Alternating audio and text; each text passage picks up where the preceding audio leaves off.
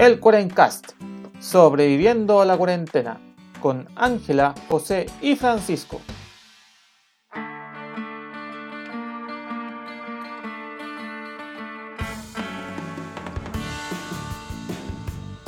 Buenos días, buenas tardes y buenas noches a todos los amigos de la internet que nos acompañan esta nueva semana en el Cuarencast, aquí sobreviviéndole a la vida, el universo y todo lo demás. Como siempre me acompañan mis queridos amiguitos de la internet, Ángela y Francisco. ¿Cómo se encuentran muchachos? ¿Cómo les va? Hola José, hola Pancho, bien. Aquí como dice el José sobreviviendo a todo, al bicho, a todas las cosas que, que trae, pero bien, con harto ánimo para un capítulo muy interesante. ¿Y tú Panchito cómo está la cosa por allá? Ahora que estás en fase 3. Sí, por fin un fin de semana en fase 3 para celebrar. Yo estoy bien acá, sobreviviendo al bicho y al polen también. Así que nuevamente si empiezo a ahogar tanto la grabación ahí me perdonan. Hay mucho polen acá en el aire. Pero contento ya de un nuevo día de grabación con los chiquillos. No te preocupes, Pancho. Seremos responsables y te vamos a omitir de la grabación en la edición. okay, no dejaremos eh, Bueno, claro. Eh, este, en un nuevo esfuerzo de producción especial de este programa de aquí en la internet, quiero darle los honores a Angie porque les tenemos una sorpresa a los, a los amables eh, internet escuchas. Así es, José. Como todos sabemos ya, se nos está acercando una fecha muy esperada por muchos, que es el 14 de diciembre, donde vamos a tener un eclipse total de sol en la zona de la Araucanía. Y como tal dices, eh, hicimos un esfuerzo sobrenatural. No, mentira. Pero hicimos un esfuerzo Y quisimos traerle a alguien que conoce el tema mucho mejor que nosotros y maneja otros temas bien interesantes que también les vamos a nombrar. Les trajimos a un astrofísico, así que sean felices, trajimos a alguien especial. Para que se den cuenta, cabros, de que nos esforzamos. Nos esforzamos, hacemos, tratamos de hacer bien nuestra pega. bueno, él se llama Camilo. No nos paguen. Él es Camilo Fontecilla, es un joven científico chileno parte del Instituto de Astrofísica de la Universidad Católica de Chile. Él realizó su licenciatura en la Universidad Católica, hizo su magíster también en la Universidad Católica y actualmente está cursando su doctorado también en la Universidad Católica. Así que no es cualquier pelagato, chiquillos. Trajimos, hicimos nuestro mejor esfuerzo y trajimos a alguien, alguien que se maneja con el tema. no, nos fuimos al primer puente que encontramos y pescamos una persona y dice, ya, ven para acá. Usted, venga acá al podcast. Y lo otro que quiero destacar de Camilo, que aparte que es una persona que se maneja mucho con el universo y que tenemos algo en común, jiji, que es, que es que les encantan los gatos. Así que para mí es una persona de respeto. Alguien que le gusta los gatos es alguien confiable. Así que un saludo a, a, Don Titito y a la señora Tina también. Así que eso pues chiquillos, vamos a comenzar con esta entretenida entrevista para, para entender un poco más este fenómeno, eh, saber más que, por qué es tan importante y aprender cosas nuevas también que Camilo nos pueda contar sobre lo que él desarrolla. Ah, así es. Oye, pero antes de empezar todo, eh, ¿cómo estás Camilo? Hola, hola, bien, ¿y ustedes? Bien, bien, aquí. bien, bien por aquí, muchas gracias. Bienvenido aquí a nuestro foro virtual. A nuestro humilde podcast. Muchas gracias, gracias por la invitación. Espero que sea una charla entretenida y que todos aprendamos un poco. Exactamente, con saber más o menos qué, es lo que va a pasar y también qué es lo que, pasó en Liguera. Yo, yo que fui a ver el eclipse Liguera, pero ahí andaba, con los locos que andaban cantando el, himno, entonces se va a aprender un poquito más para esta ocasión. Ahora va a ser una charla un poco más, más seria, con más contenido, me imagino. Claro. Sí, no tan supersticiosa. Sin himnos de fondo ni nada, va a ser ciencia pura y dura, con diversión. Oye, pero Camilo, para empezar así, de lo más sencillo y lo más rudimentario, ¿qué sería un eclipse? Y, ver si hay un, eclipse igual que de sol de luna, si son iguales, son diferentes, y qué tipo de eclipses son más frecuentes en nuestro mundo, acá en el planeta Tierra. Mira, un eclipse eh, básicamente necesita tres cuerpos. Eh, en uno de esos está el observador, en nuestro caso la Tierra, y otros dos cuerpos en los cuales uno va a pasar por el frente del otro. Entonces, en el caso del eclipse solar, lo que pasa es que en la línea de visión entre la Tierra y el Sol, la Luna se cruza. Y como la Luna pasa a través de la, del Sol, lo oculta y ahí obtenemos lo que es un eclipse total o un eclipse eh, solar. Em, por el otro, en el otro lado, el eclipse de Luna eh, ocurre en el caso en el que ahora la Tierra se pone entre la línea de visión entre la Luna y el Sol. Entonces la Luna pasa a través de la sombra de la Tierra. Y ahí tenemos el, Mm, el, el otro, el otro caso. Em, ahora, no es obvio de que la luna pueda tapar el sol. O sea, la luna está mucho más cerca y es mucho más chica. El sol es una estrella, básicamente gigante y está muy muy lejos. Pero resulta que, de pura coincidencia, el tamaño de la luna es unas 400 veces más chico que el sol. Pero el sol está unas 400 veces más lejos de la Tierra que la luna. Por lo tanto, Ah, el, mira tamaño, el tamaño aparente, o sea, como nosotros vemos en el sol, en el cielo, el sol y la luna es más o menos el mismo tamaño. Y eso en el fondo es lo que permite que, que, entre comillas, la luna tape al sol. O sea, Exactamente. que veamos, que parezca que está tapando al sol, siendo que en realidad no es así, qué triste, pero es lo que vemos. Claro, te, te da la, efectivamente da la ilusión de que lo tapa completo.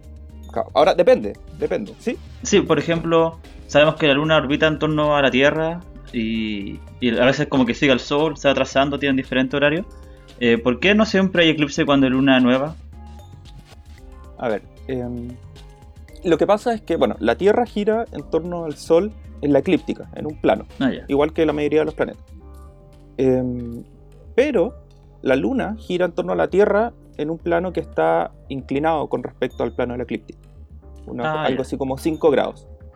Por lo tanto, la mayoría del tiempo la Luna no está en el mismo plano que el Sol y por lo tanto no ocurre un eclipse.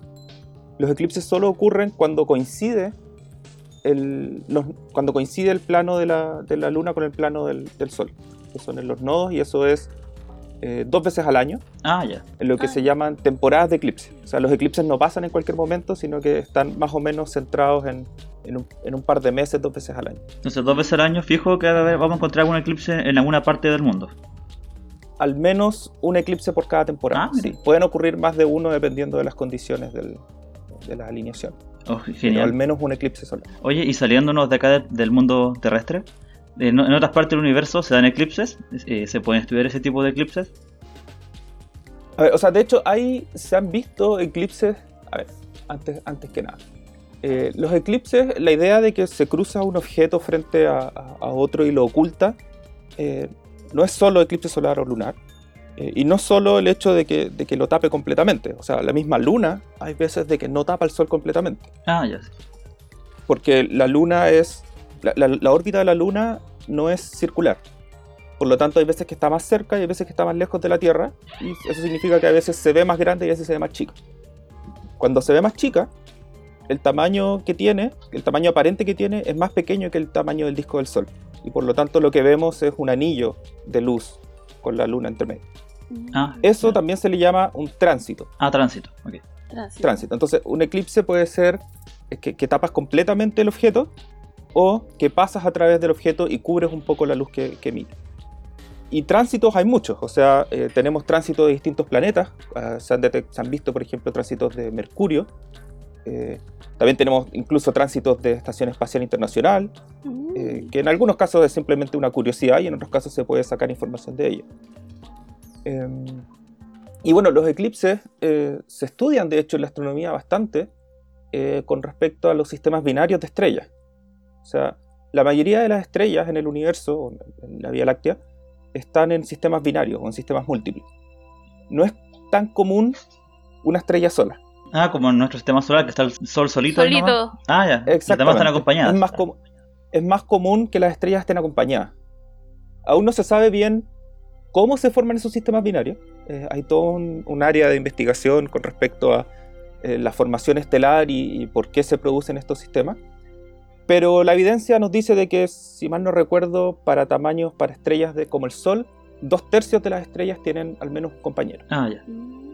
Así que el sol es- Y eso significa, soltero. claro, eso significa que si nosotros estamos, si nosotros miramos un sistema binario y el sistema binario está, su, su plano de, de- de- de órbita está en nuestra línea de visión, vamos a poder ver que una de las estrellas eclipsa a la otra.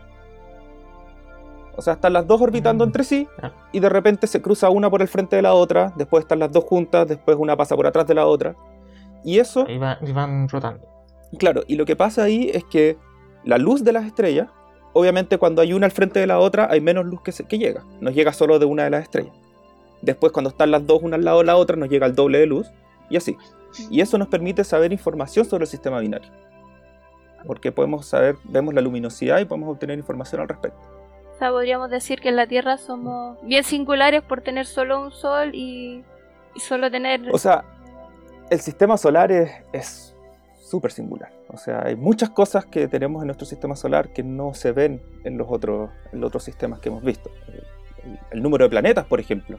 Eh, tenemos muchos planetas. Normalmente, eh, bueno, ahí hay un... No, no- no es tan simple porque hay un bias con respecto a planetas grandes. Por la forma en la que se detectan los planetas, no es llegar y, y mirar una estrella que está a muchos años luz y decir, ah, tiene es un ocho planeta. planetas Ah. claro.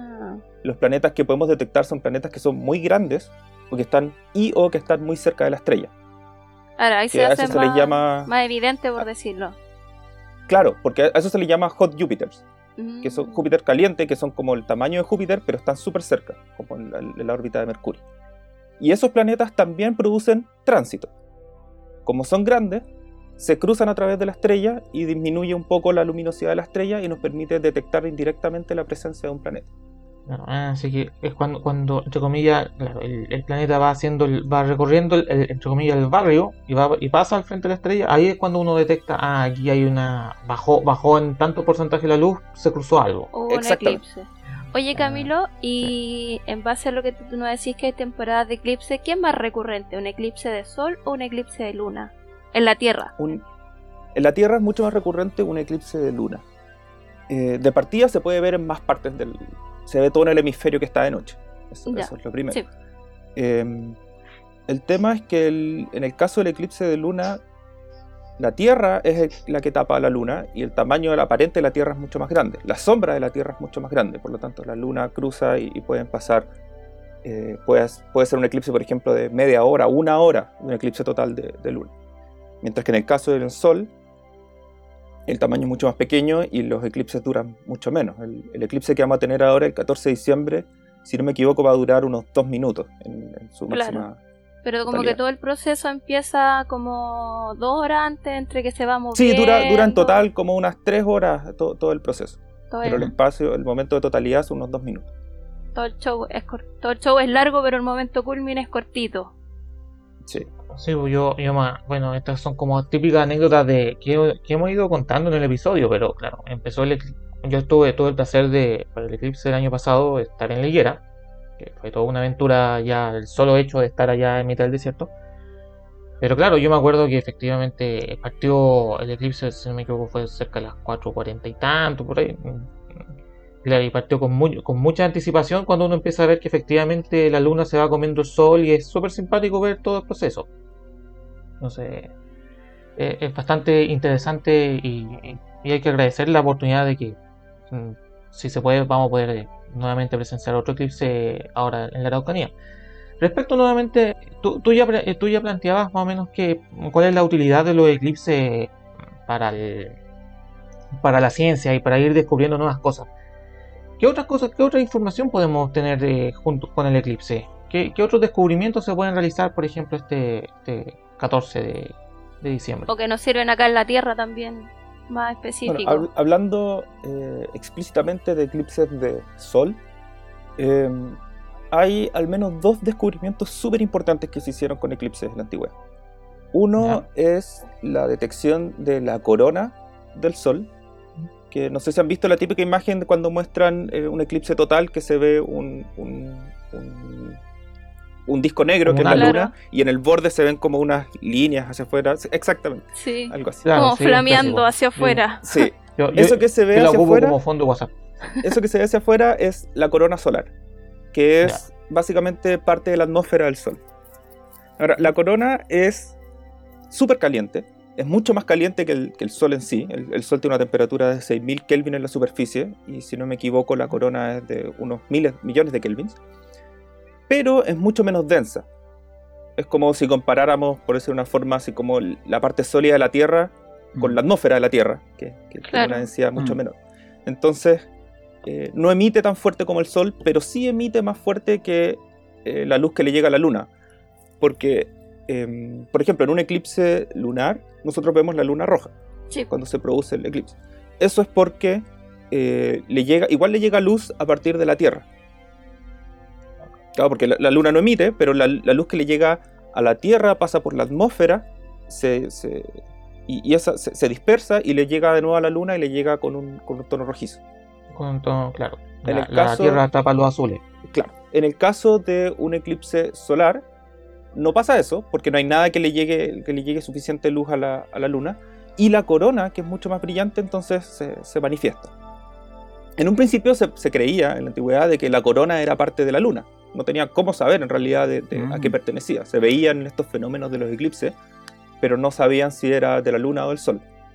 Eh, pero se hicieron estudios y se, se- se aprovecharon distintos eclipses y así se descubrieron, por ejemplo, se descubrió el helio, Mm. que es un, elemento que era- en ese entonces no se, no se tenía su conocimiento en la Tierra. Fue el primer elemento que, que, no, que se descubrió fuera de la Tierra primero, después se, se encontró acá. Pero, El helio y es, eso, para nuestro escucha, es ese, ese gas que hace hablar como ardillita, por si acaso. exacto. Claro, el que, el que, el que chillón. Y que hace los globitos para que estén flotando. Porque resulta, resulta que el Sol está hecho de, de- de- de mucho hidrógeno y el hidrógeno cuando se quema produce helio y produce otros elementos en el proceso de- de combustión. Pero el punto es que con el eclipse solar se pudo detectar la corona del Sol y de la corona se pudo sacar información al respecto de la composición química del Sol.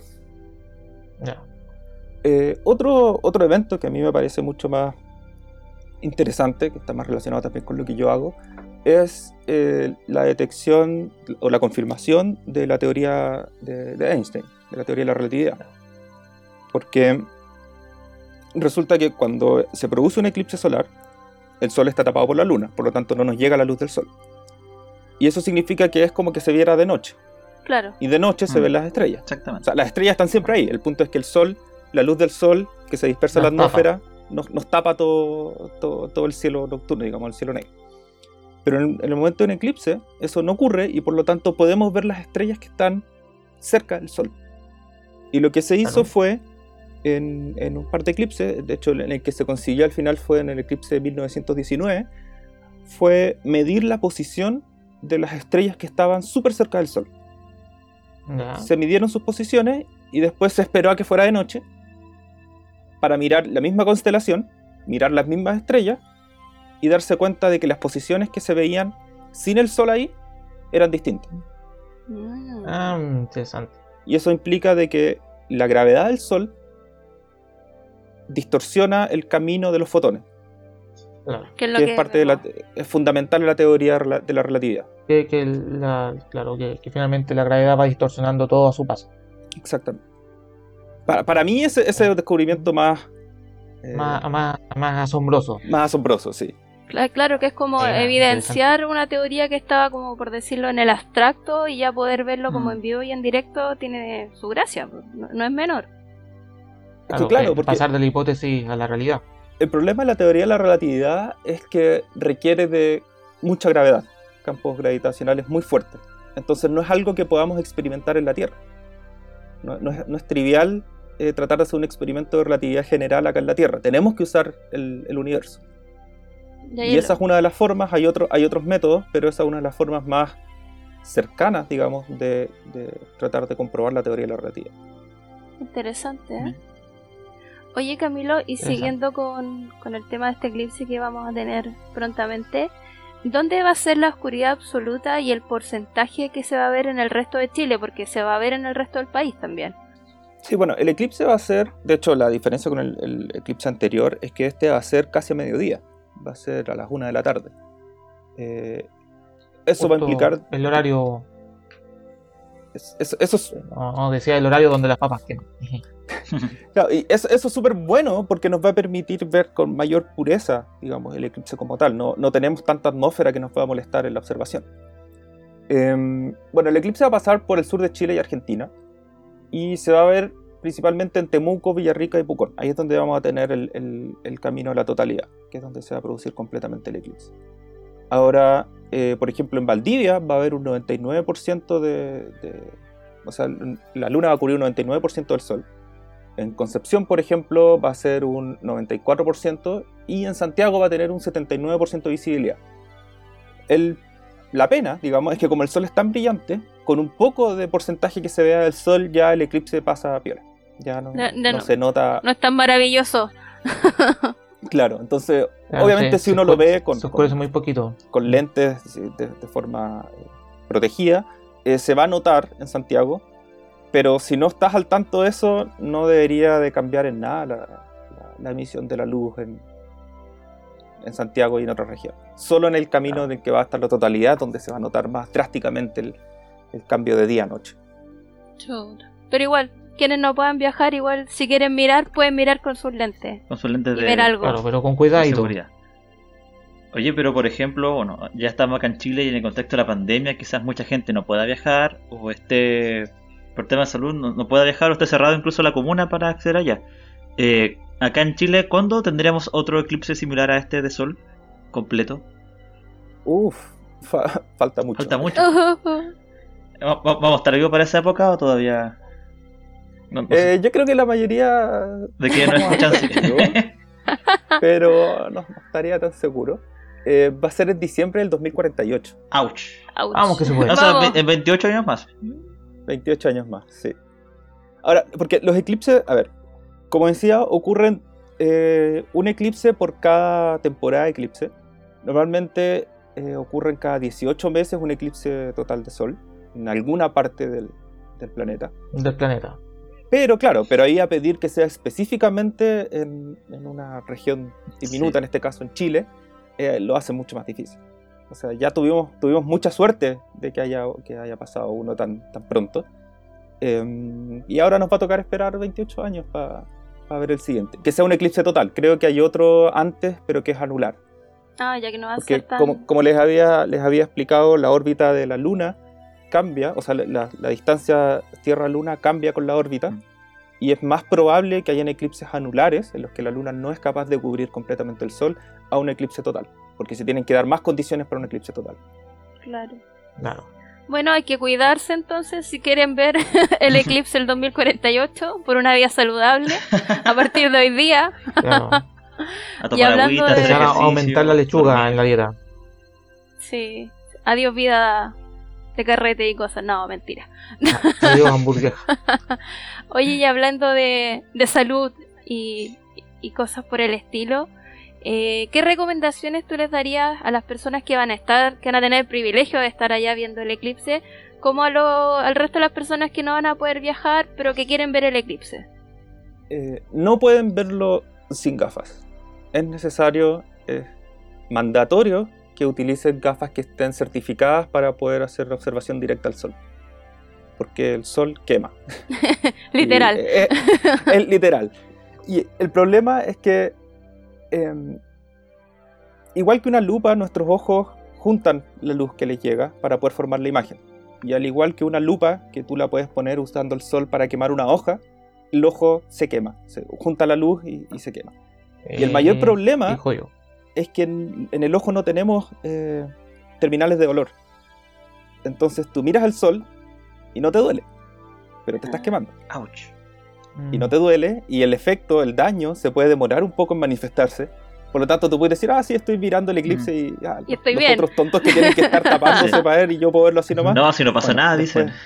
No, están alaraqueando, estoy sí. bien, miren mis ojos como Puro se show. queman, pero no me duelen. Estoy entero vivo. Entonces, y ese daño permanente. Entonces, no es, No. no es un chiste, digamos, Mm. el, el- observar el eclipse sin, sin protección. Y no puede ser cualquier protección, o sea, la típica idea de usar, por ejemplo, una radiografía no sirve, Eso no, no sirve. no sirve de nada. Un O sea, mito. es cierto, tapa un poco la luz, pero no es suficiente, te, te vas a quemar igual. Necesitas una- unas gafas que sean certificadas para poder hacer el ese tipo de observación. Ahora, también hay otras formas de, de observar el eclipse de forma indirecta. Eh, por ejemplo, eh, el ejemplo más simple es en una hoja de papel hacer un hoyito y proyectar, el, po- poner esa hoja de papel frente a otra hoja plana y proyectar el eclipse a través de esa, de esa abertura. Mm. Y así tú puedes ver directamente en la hoja cómo está el fenómeno del eclipse sin, sin quemarte. Mm, ¿Cómo se tapa? La sombra del- de la luna. Y eso mismo se puede ver con las hojas de los árboles. Ah, Porque pasa un poco el mismo fenómeno. Entre hojas hay, hay tantas hojas que de repente se forman esos pequeños espacios, aberturas similares al el hoyito en, en- en la hoja de papel. Y la sombra del árbol, tú ves el eclipse. Bueno, ves muchos eclipses porque se forman muchos hoyitos. bueno, en mala forma, no se me había ocurrido. Eh, forma ingeniosa hacerlo así, porque hay que, efectivamente hay que tenerle cuidado. Para verla con seguridad. Y sí, yo encontré acá unos lentes de sol que Eso. venden en, en la bencinera, que no, diré- no diré el nombre porque no nos auspicia, Sí. pero dice que cumple con el ISO 12312, que ese me imagino que el ISO que te protege de, de los eclipses. Ese es el, el que tiene el filtro solar suficiente para... Perfecto. Y los otros Porque- son Ah, ese, ese, Oye, pues no veo nada con esto, son muy... son súper oscuros. Claro, porque, porque No, están hechos para se poder mirar que no directamente. No sirven para manejar, por ejemplo. No, no. Ok, A no ser que manejes por el sol, no. Durante, durante el eclipse. Oye, y lo otro que sirve, que ya en caso que estén agotados, son estos filtros que ocupan los soldadores, pero tiene que ser sobre grado 14. Ahí recién hay una protección para los ojitos, así que también es una, una opción en caso de que no logre encontrar y no y quiera empecinadamente ver el eclipse, está el poder comprar eso también. Ahora, una cosa, puede, puede salir alguien que diga, ah, pero no lo voy a mirar directamente, lo voy a mirar a través del celular. Ah, Eso es una súper mala idea, ¿Por qué? porque al igual que el ojo se quema, todo el circuito de la cámara del teléfono se va a quemar. Ah, Así que quizás puedas, eh. puedas observarlo, puedes mirar un par de segundos y después vas a tener un ladrillo ahí. Un ladrillo. Un ladrillo muy caro. Eh, Es un tema, es un tema súper importante y yo también quiero mencionar porque, porque también mucha gente va a ir con sus cámaras y, y su costoso equipo fotográfico y claro, y si apuntas eh, al sol directamente, estás hablando de que estás poniendo una super lupa y va a quemar la cámara. Entonces también también venden algunos filtros. Yo probable- probablemente a esta altura estén agotados o los estén vendiendo a un ojo la cara. así es. Pero venden filtros que para cámaras fotográficas que, que permiten ver el sol. Yo, yo conseguí uno y es súper cachilupi, es súper bonito, pero eh, todavía ando cojo por el balcón. No, y también venden unas láminas que son de las que hacen estos lentes, pero ella tenéis que hacerlo de manera mucho más artesanal, armarte como tu, tu cajita para ponerle al, al foco de la cámara. También es una opción, también es tan caro, así que tampoco es que, oh, qué maravilla.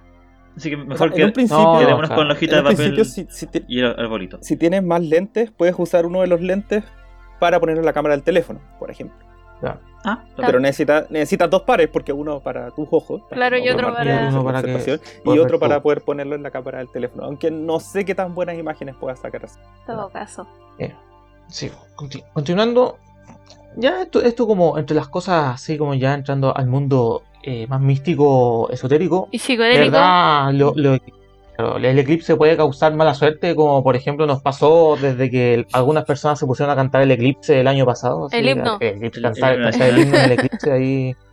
Aprovechando los dos minutos de totalidad, el cantando el eclipse, eso. Y de ahí que se desató la mala suerte sobre este páramo fértil que es Chile.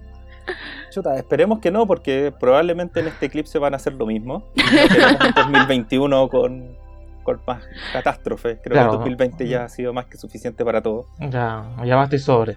No, pero ya, volviendo a la, a la seriedad. eh, por ejemplo, si, si te puedo preguntar sobre otro tema ah, astronómico que, que durante los próximos días va a estar, que, que es la conjunción de Júpiter y Saturno, que también se va a poder ver eh, durante estos días, por lo que tengo entendido. Si tiene algún dato interesante al respecto sí, sobre estos temas. A ver, el- esa conjunción es básicamente la misma idea que un eclipse. Eh, en el sentido de que se alinean los planetas desde el observador que está en la Tierra. Entonces lo que se va a ver es que tanto va a estar eh, Júpiter y Saturno uno a- al frente del otro, que nos va a tapar, básicamente uno va a cubrir el otro o va a pasar muy muy muy cerca del otro. Esto va a pasar, eh, es un rango como de una semana entre el 16 y el 21 de diciembre, pero ya durante el eclipse se van a ver súper cerca. Uh, Y no, y no son los únicos planetas que se van a ver, de hecho. O sea, vamos a tener Júpiter y Saturno, pero también va a estar, eh, si no me equivoco, Mercurio, eh, Venus y incluso Plutón.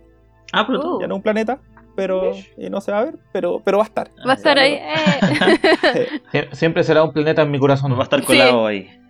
Igual, yo igual quiero estar acá. O sea, va a ser. eh, Ah, se, no, se viene genial, movida la cosa astronómica, entonces para nuestro cielo. Sí, no, definitivamente va a ser un, un cielo bastante activo durante el, el proceso del eclipse. De hecho, si no me equivoco, pero no, no, no le puse mucho énfasis a esto, también va a pasar un cometa. El Wow. cometa Erasmus. ¿Un cometa? Sí. Ya no, no Abrir deseos. Y eh, creo que hay una, una lluvia de, de estrellas también, si no me equivoco, No. eh, que también pasa por esta fecha. Ahora, todos estos eventos son eventos que duran bastante, o sea, por ejemplo, una semana o pueden durar incluso un mes, eh, pero calzan más o menos todos al mismo tiempo el, el 14 de diciembre con el momento del eclipse. Del Mira, Así es que va- momento. va a ser una buena Buen época para mirar el cielo, entonces.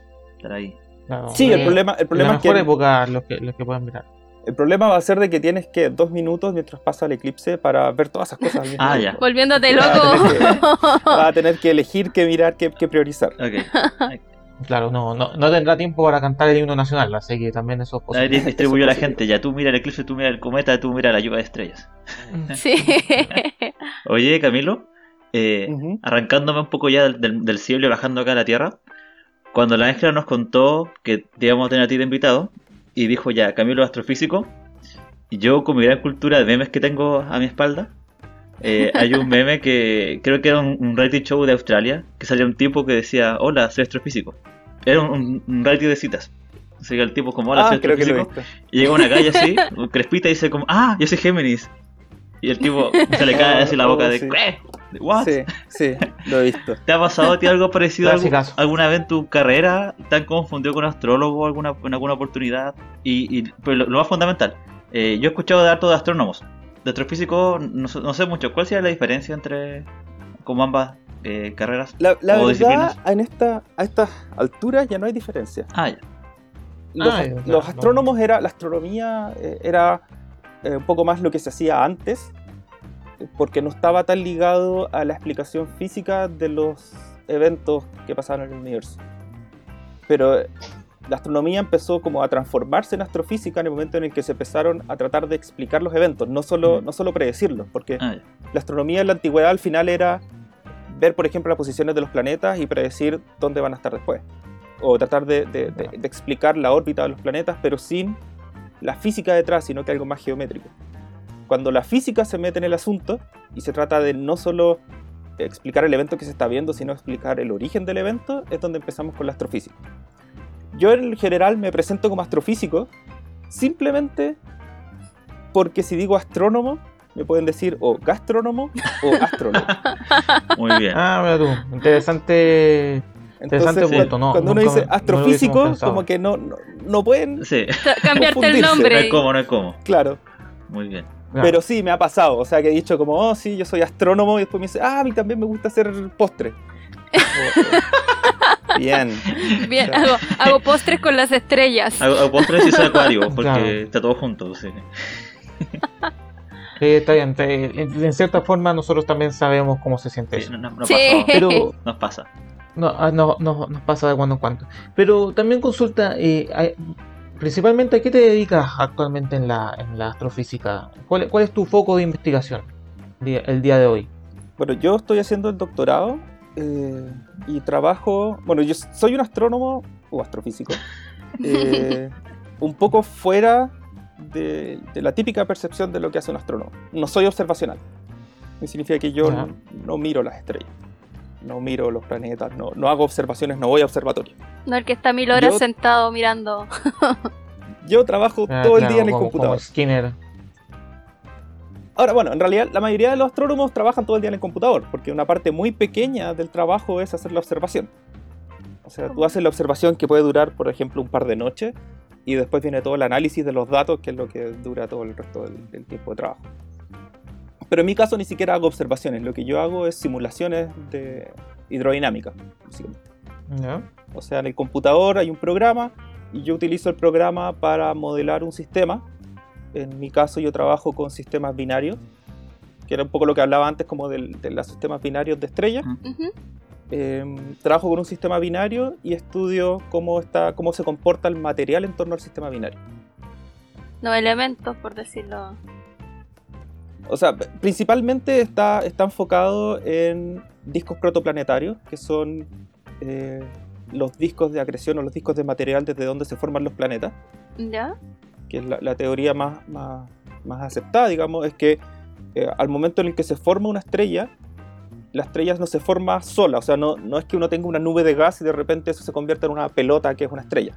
Pasa por todo un proceso y durante ese proceso eh, hay un momento en el que se tiene la estrella y se tiene un disco de acreción, que es como, como un CD, digamos. Ya. Tienes Ah, ya. el- un, un CD que es un montón de material y en el centro tienes la estrella. Y en ese disco de Y- acreción y este es material donde, se va juntando. es donde de alguna manera se forman planetas.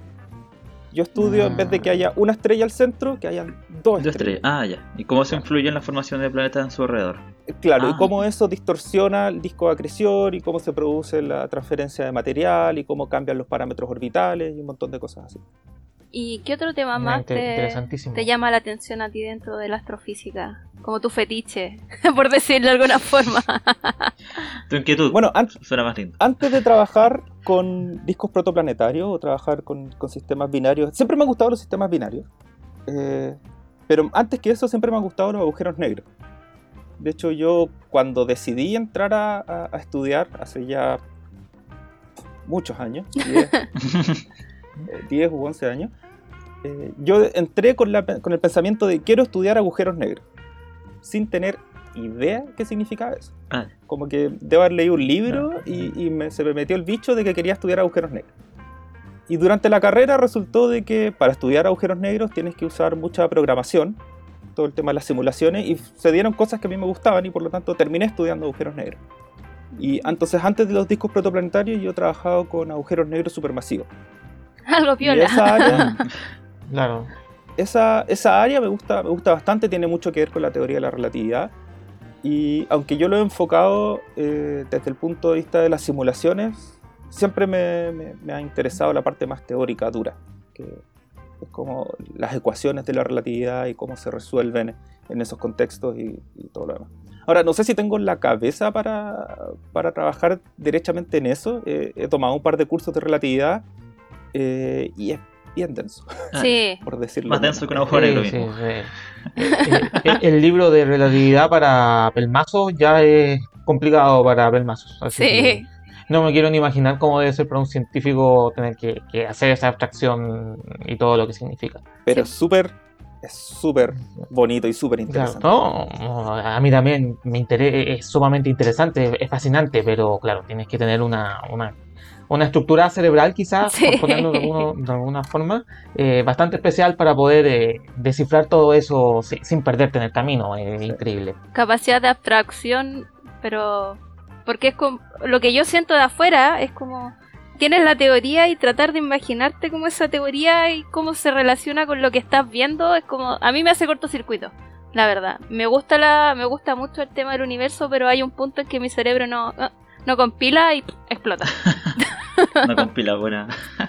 Sí, y el, el problema de, de la relatividad, eh, tanto la especial como la, la general, es que son como completamente fuera del sentido común. Sí. Entonces, hay un problema, por ejemplo, que tú tienes que resolver y, y los resultados tú puedes decir, ah, obviamente esto va a dar así, y no tiene nada que ver. Y no. Eh, eh, Y no no da. cabrito. No da, no da. Entonces es, es una cuestión de que tienes que un poco creerle a las ecuaciones y decirle no a tu cabeza que te está diciendo el resultado debería ser esta otra cosa. Porque las ecuaciones están correctas eh, y eso se ha demostrado por medio de distintos experimentos, como decía, del- del- con el eclipse solar. O sea que, que por muy abstractas y por muy rara que sean las predicciones que hace la teoría de la relatividad, se ha demostrado una y otra vez de que se cumplen. O sea que la realidad es así de poco intuitiva. Y no tendría por qué ser intuitiva, o sea, no, Sí. no- no estamos en ningún lugar puede especial pasar, como eh. para que sea entendible para nosotros. Claro, es parte de la hipótesis. Finalmente, uno, uno, uno tiene que refutar sus hipótesis personales la, con la, la hipótesis como cerebral. Sí, pues ya pues chiquillos, y ya como finalizando esta entretenida, interesante entrevista que nos ha dado Camilo, ¿algún saludo especial, alguna dedicatoria que quieras dar? Yo quería dar un poco de publicidad a mis amigos Simón y Daniela que van a estar junto con el Instituto de Astrofísica UC en Villarrica el 14 de diciembre haciendo observaciones del eclipse. Eh, y van a estar, de hecho, van a hacer un streaming del, del evento, así que para los que no vamos a poder verlos porque no vamos a ir para allá, Eh, les recomiendo que lo busquen en Facebook, el Instituto Astrofísica UC, y van a poder ver todas las cosas que ellos van a hacer. Aparte de actividades, van a tener instrumentos astronómicos como tal para poder hacer las observaciones, así que va a estar súper interesante y probablemente más claro que salir en Santiago a mirar el 79% de- Claro, así mirar, mirar arriba, así como intentando que no te tape el, el- el balcón del vecino. Sí, espere- esperemos así que no esté nublado. eh, Sí. nunca sabe. eh. pero de nuevo, la época es buena, es diciembre, vamos a- va a ser a las una de la tarde, así que creo que, que hay hartas posibilidades de que se pueda ver súper bien el evento. Y también quería mandarle un saludo a mis gatos, a Titito y a la Titina, porque son gato. Y también a mi polola, a la Gatu, que en estos momentos está en otra entrevista que le están haciendo porque Ah. es enfermera y le están preguntando sobre cosas del COVID. Ah, mira. Pero qué pareja Sí, sí, más, Por el bicho. más famosilla Soli- esta pareja. fama acá, sí. sí. Estamos con la elite. Me gusta. Sí, Bueno, yo, yo repito, nosotros aquí hacemos un esfuerzo, no, literalmente no voy al primer puente así a pescar allá, tú ven a hablar con nosotros. No, le, le ponemos empeño a todo lo que hacemos. sí, pues sí. que Muchas gracias Camilo por, por, por, por este review que nos hiciste, que es súper interesante. Aprendimos cosas nuevas Mm. que no teníamos idea. Y eso, pues. eh, gracias. Sí, su- sumamente interesante. Bueno, de nuevo muchas gracias por la invitación, estuvo entretenido. Eh, como les digo, si van a la página de Facebook del Instituto de Astrofísica UC van a encontrar más información aún, así que si, si quieren saber más al respecto, lo- los invito a que lo revisen. Para allá vamos entonces. Perfecto, no, sumamente agradecidos por, por ti, por brindarnos un ratito aquí de tu tiempo para, para respondernos todas nuestras dudas y escuchar nuestros malos Un chistes. sábado en la mañana además. Eh, doble esfuerzo también. Claro, y, claro, sábado en la mañana, sí, todo preparando para, para este, para este especial del eclipse. Así que con eso, Camilo Fontecilla, eh, astrofísico de la Universidad Católica de, de Chile. Muchas gracias por tu, por tu apoyo y por participar con nosotros. Bueno, ustedes ya, gran parte de nuestros escuchas ya saben, nos pueden escuchar, eh, el Cuarencast lo pueden escuchar por Spotify y por un montón de plataformas. Y también nos pueden encontrar en redes sociales por Facebook e Instagram, que es donde subimos la mayor cantidad de memes y cosas por el estilo para que puedan ahí estar informados de nuestras últimas cosas y, y sobre no- información interesante sobre el eclipse que ahora se nos viene. Que, que a pesar que ha tenido todo este tema del, del coronavirus y, y todo lo que ha pasado, igual va a pasar. El sol, el sol y la luna no se preocupan de virus y cosas por el, por el estilo. No les importa nada. No. Así que eso, no, no sé si quieren decir algunas últimas palabras para el cierre. Eh, Camilo, te, si quieres decir algo para terminar. Creo que ya dije todo, mandé mis saludos. y- Nuevamente un Sí, saludo porque para, último- para Ti- Titito y Latina. Nuevamente, los mejores gatitos. claro, Con fosforito. Ah, y, un- y uno para Fosforito. Sí, Ah. fosforito. son los para Fosforito, son el, el Los gatitos top de acá. miembro no oficial del Cuarencast. Sí, muy bien. Eh, pues, si es con eso, entonces nos despedimos. Hasta la próxima, nuestros eh, queridos escuchas. Recuerden seguirnos en Facebook e Instagram. Y eso, nos vemos. Cuídense. No, no se descuiden. Chao, chao. Chao, chao. Chau, chau.